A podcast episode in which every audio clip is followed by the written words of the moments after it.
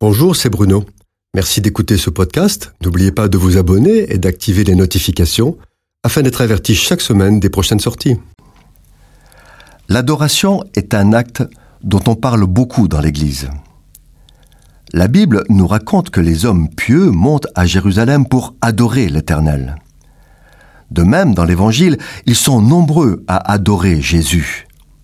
Ainsi, lorsque les mages venus d'Orient voient l'enfant nouveau-né, ils se prosternent et adorent. L'aveugle de naissance guéri par Jésus l'adore. Tout comme ces femmes disciples qui le rencontrent après la résurrection et qui s'approchent, saisissent ses pieds et l'adorent. Par contre, l'ange qui accompagne Jean dans la révélation de la fin des temps l'empêche de l'adorer n'étant qu'un compagnon de service. De toute évidence, nous devons l'adoration seulement à Dieu, Père, Fils et Saint-Esprit. Mais qu'est-ce que l'adoration? Le mot adorer est un mot latin. Ce mot n'existe pas en hébreu ni en grec. D'ailleurs, certaines traductions n'emploient pas ce mot qui est tellement dénaturé aujourd'hui et utilise dans l'Ancien Testament comme le Nouveau l'équivalent en français qui est se prosterner, s'incliner la face contre terre, se courber. Adorer, c'est entrer dans la présence de Dieu, dans le lieu très saint, là où il y a le trône de Dieu. Et comme Moïse a dû enlever ses chaussures devant le buisson ardent parce que la terre était sanctifiée par la présence de Dieu, il n'est pas possible de se présenter n'importe comment dans le lieu très saint. Adorer et donc se prosterner, c'est manifester respect, humilité, admiration, mais aussi crainte et soumission devant celui que l'on reconnaît comme étant le Maître absolu, le Tout-Puissant, un feu dévorant.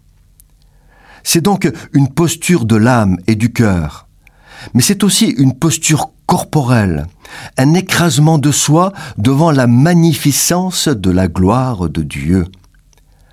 Adorer est donc un acte qui engage l'être entier, et s'il n'y a pas cet engagement du cœur, de l'âme et du corps, l'adoration n'est qu'un exercice de style dont la portée est moindre.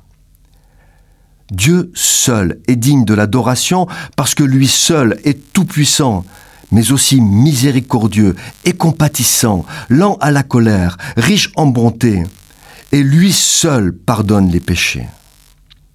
L'action de grâce est une forme d'adoration parce que c'est le signe d'un don sans rien attendre en retour, un renoncement, une offrande qui honore celui devant qui on se prosterne. L'adoration est le fruit d'une révélation, un saisissement de l'esprit. La chair ne le peut pas. La seule volonté ne le peut pas non plus, même si elle a un rôle à jouer.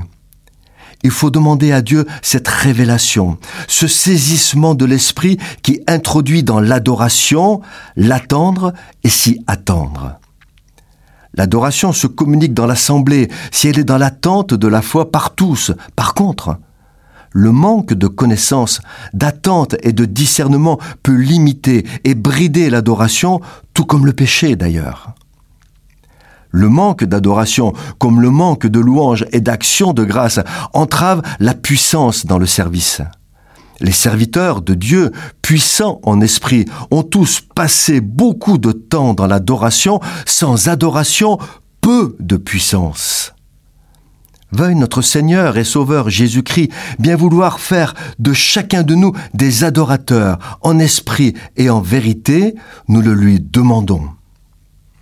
Cette chronique a été produite par Bruno Oldani et Jacques Cudeville.